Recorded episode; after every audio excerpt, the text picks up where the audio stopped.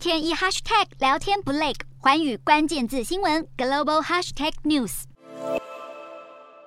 中国当局严格清零，疫情还是卷土重来。东部安徽省近期的确诊数急剧攀升，安徽省近期成为了新疫情热区，影响遍及江苏和浙江一带，也就是长江三角洲地区。这里是全球太阳能板、电池，还有苹果手机、电脑、半导体晶片的制造重镇，经济产值占了中国的四分之一。而被安徽省疫情波及的江苏，是中国经济产出贡献第二大的地区。全球有超过三分之一太阳能电板制造力集中在这长三角地区的产力，还没从前一波疫情恢复过来。如果再一次的执行严格的防疫措施，锻炼危机将近在眼前。